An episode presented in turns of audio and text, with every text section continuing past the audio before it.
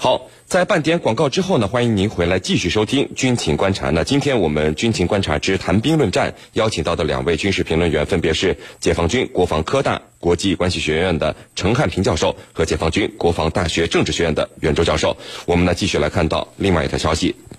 台湾地区淡江大学整合战略科技中心的执行长苏子云十三号呢是举行了以“安全的总和，台湾应善用战略机遇，从 M 五三零谈起”为题的一个演讲。他呢在回答听众提问几枚导弹可以炸毁三峡大坝时表示，应该两枚就够了。他的这番言论引发了极大的争议。现在呢我们看到的是，呃，饱受呃舆论的抨击。他这个人啊，不过呢，这位所谓的专家的言论既非空前，可能也不会绝后。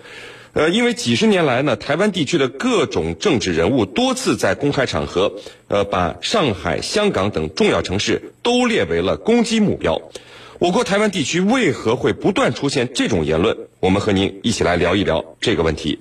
袁教授，嗯，首先在国际社会秩序中，攻击水坝、核电厂等重要的民用设施。在和平时期，那绝对是恐怖袭击了啊！那么在战争时期，尤其是现代战争中，是不是攻击的一个必然的选项呢？有没有所谓的战争法则呢？给我们介绍一下。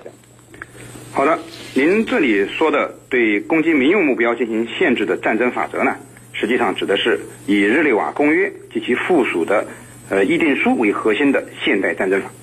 那么它已经成为当代人类社会为限制战争的残酷性和危害性的一个最重要的国际法规范。目前呢，大约有一百九十四个国家加入了这一公约。那么根据公约的规定，在任何情况下都应当对军事目标和民用目标加以区分，加以区分，不能蓄意的和不分青红皂白的去攻击民用目标，并对这个军事必要时啊要攻击的民用目标呢。那么做出非常严格的限制，那，通过这样的这个规定啊，它是最大限度的保护了平民和非战斗人员。那么这些战争法的原则呢，实际上体现了时代的进步，体现了人类文明的发展。那么那些动辄就叫嚣对水坝、核电厂等重要民用设施进行攻击的言论呢，那么在平时是恐怖主义的言论，到了战时同样也是恐怖主义的做法。那么，如果暂时真的这样做，那么就是典型的战争犯罪行为，不仅要受到舆论的广泛谴责，而且呢，会受到法律的严惩。那么，在当代国际社会的政治框架下呢，那么我们已经建立起了一个惩处战争罪犯的专门的法院和审判机构，那么是绝对不允许这样的事情发生的。那么也就是说，遵守战争法，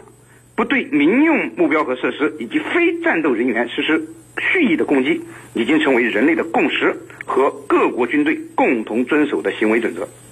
台湾地区呢，这些政治人物，那么他的言论显然是有违人类的道义和共识，有违战争法的要求，那么是赤裸裸的恐怖主义的威胁，是明目张胆的战争叫嚣啊！是您。呃，陈教授，我们听了袁教授的分析啊，可是呃，我们看到像以色列和美国就曾经动用这个空军袭击过这个伊拉克以及叙利亚的核设施，那么这个核设施和核电站以以及这个水坝是不是就不属于同一个范畴了呢？陈教授，请您给给我们分析一下。嗯，核设施和核电站，它们里头都有一个共同的字叫核，但是呢，却不是同一个概念。还有水坝更是和它完全不一样。那么，如果说你要是攻击核电站，或者说像三峡大坝这样的设施的话，那么它的这个它的这个定位是完全背道而驰的。我们先来分析核设施，它是可以研发出核打击能力的，特别是对对方或者说和他交战的一方的。这个打击能力，那么这个核设施的打击能力，呃，由于它已经形成了，所以我们看到了这个美国、以色列曾经越境进入以色列、叙利亚实施打击。那么它这里头打的是一个擦边球，什么擦边球？就是它定位为你的核设施对我构成的威胁，所以呢，我要先发制人，对你呢先实施军事打击，来清除我的这个后患。我对我的威胁，那么他们所打的擦边球就是以这样的定位，但是核电站是什么？核电站它是用于民用的，是解决民生的设施。像我们三峡大坝，它是这个解决民生的。如果说你攻击了核这个大坝，攻击了我们的核电站，那么它的性质完全变了。刚才袁老师也讲到了，这是违反国际法的，这是会造成重大的人道主义灾难灾难。我们打个比方，你袭击任何一个国家的大坝，可能会导致下游无数的民众受到这个威胁，啊，有的甚至被淹死。那么这样一来，你这个就违反了。这个联合国的禁令违反了国际法，是一种对人道主义赤裸裸的这一种啊侵犯。那么如果这样一来，那我们就可以得出一个结论：如果说当年美国、以色列越境去攻打叙利亚和伊拉克的这种核设施的话，如果你用同样的手段来这个在战争时代啊，来以同样的手段来攻击我们的三峡大坝或者其他的民用设施，甚至核电站的话，那么这将。不仅将导致人道主义危机，而且呢是严重违反国际法的。无论是你美国还是你台湾，都将被送到这个国际法庭受审。还有一个我们要注意到，如果说当年美国跟以色列的做法，它是致使自己的实力强大于伊拉克和叙利亚这些国家，那么在台海两岸这样的不对称的形势下，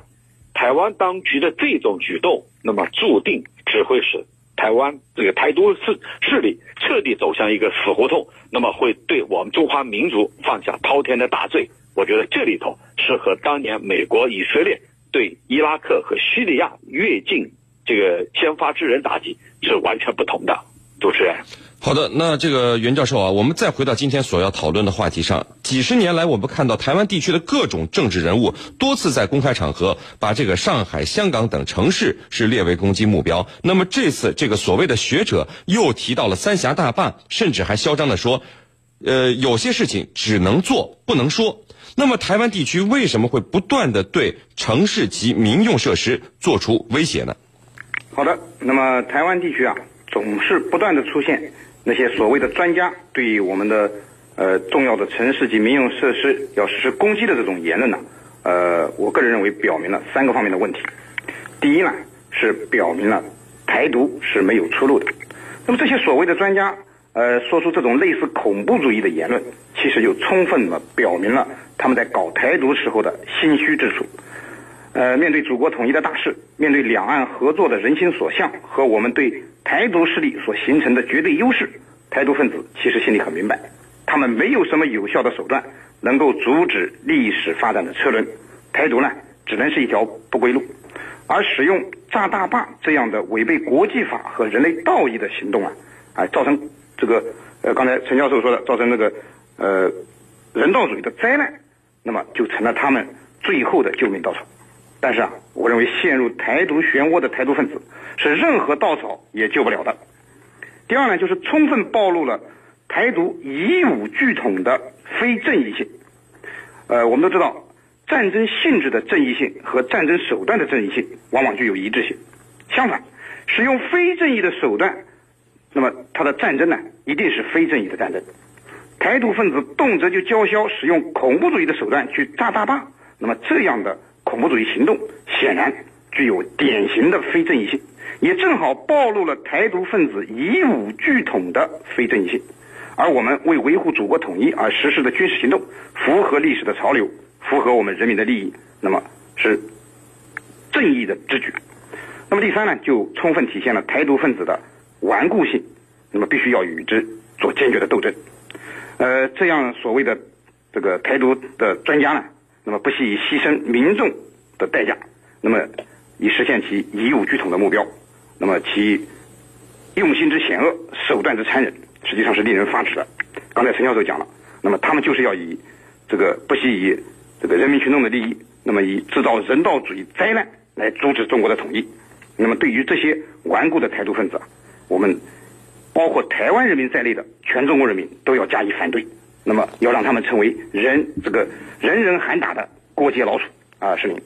好的，陈教授，虽然台湾地区有些人叫嚣要攻击三峡大坝啊，但是首先倡议攻击三峡大坝的可能是美国国防部。为什么呢？我们看到，在二零零四年的五月底，美国国防部递交给国会的呃所谓的中国军力报告，就首度提出台湾地区采取攻击行动的选项。这个报告中就指出，台湾地区为了所谓的这个贺祖大陆可考虑瞄准这大陆大城市或诸如三峡大坝等重要目标。您看啊，美国人直接提出来了，你怎么看这个情况呢？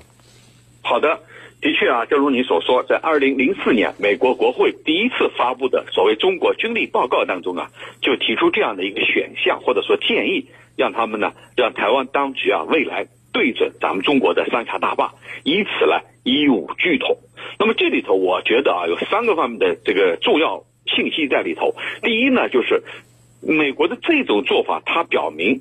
在台湾的背后的支撑者是美国、日本等一小撮西方西方国家，他们也成成为了我们实施国家武统的啊，或者说其他方式统一的一个最大的障碍。那么台湾当局离开了这些背后的势力，他什么都不是。所以呢，我们就看出来了。美国跟日本一心要利用台湾问题作为一张牌来对我们进行遏制。第二呢，我觉得这是对我们中国内政的一种赤裸裸的干涉，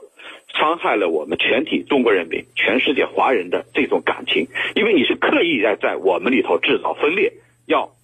要在刻意要在我们中华民族里头制造这种这个对抗，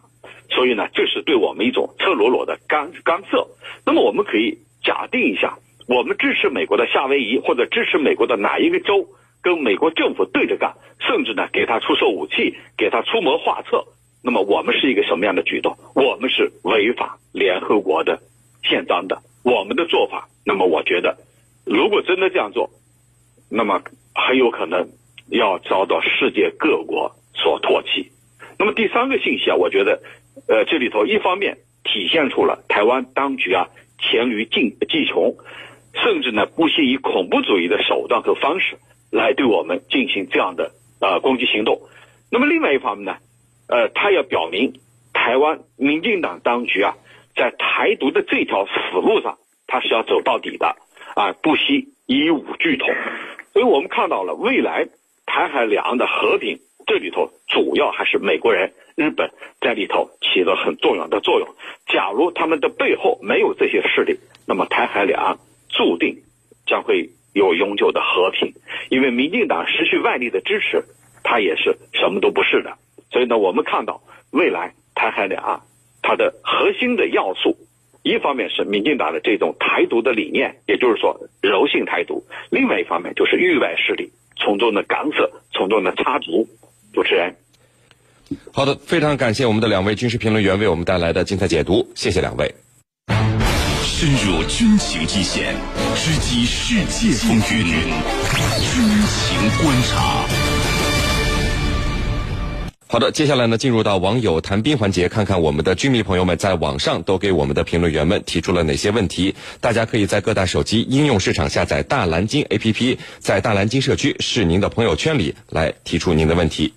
陈教授，我们看有军迷朋友问说，十七号的时候，沙特宣布再次拦截了一枚由也门胡塞武装向沙特发射的导弹。那么沙特呢，随后表示，呃，将向财政呃十分紧张的也门中央银行转账二十亿美元。也门对沙特为什么这么重要？还是就是面子问题，所以要死撑也门到底呢？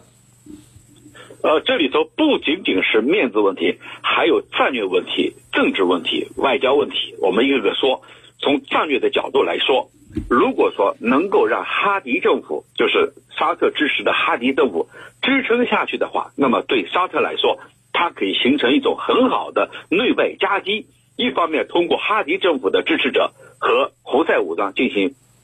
对抗，另外一方面呢，沙特从空中、从海上。对胡塞武装实施军事打击，所以他要形成一种内外夹击。假如他所支持的哈迪政府垮掉了，没有战斗力了，那么对沙特来说可能是孤掌难鸣。第二呢，就是政治问题。所谓政治问题，就是呃，你沙特对也门的这种狂轰滥炸，你是干涉他国的内政，所以呢，他要把哈迪政府扶持扶持起来，告诉世界，我是应他的请求，我是在帮助哈迪政府，否则的话就会落下一个干涉他国内政的这样一个帽子。再一个呢，就是外交问题，他要在外交上，沙特始终是要成为地区大国。那么地区大国你得有影响力，所以他这个形成了一个以沙特为首的这个联盟。这个联盟呢，沙特是老大，他要出钱去摆平一切。同时呢，他要成为一个领军人物。一旦也门局势复杂，拿不下来，的确，那么他的这个在中东地区的影响力，在外交层面是会失分的。所以呢，以上三个问题注定沙特要持续把也门这张这个烂牌要打到底。主持人。好的，陈教授，我们看有另外的居民朋友问说，日本一直在以打擦边球的方式来绕过和平宪法，服役各种进攻性的武器。那么，我们是不是光是警惕一点用也没有呢？嗯，是的，正如你所说的，光是警惕一点用都没有。日本这些年来一直在让军国主义死灰复燃，不断的寻找借口来修改他的和平宪法，一点点的突破这个。呃，二战以后所确定的这个国际秩序，我们该怎么办？我觉得就是在军力方面，我们丝丝毫不能动摇。我们要发展我们的军力，军力它是硬道理，就是硬实力是维持和平的一个硬道理。这些年来，我们看到了日本，它是一种岛国文化，它所采取的做法就是这个历来只服强硬的，不服这个软弱的。所以我们看到。这个安倍为了见普京一路小跑，是一种这个明显的奴才相，就是说他所害怕的是那种历来强硬的硬，呃，怕拳头而不怕这个棉花，所以呢，对日本这样的一种心态，我觉得没有别的办法，那就是发展我们的军力，在军力上要全面压制住日本，让日本感到中国不再是以前的中国，让他觉得不可能再去发动一场。侵华战争，所以我觉得前事不忘，后事之师，这是非常有道理的。我们不能忘记过去的历史，我们把我们的军力，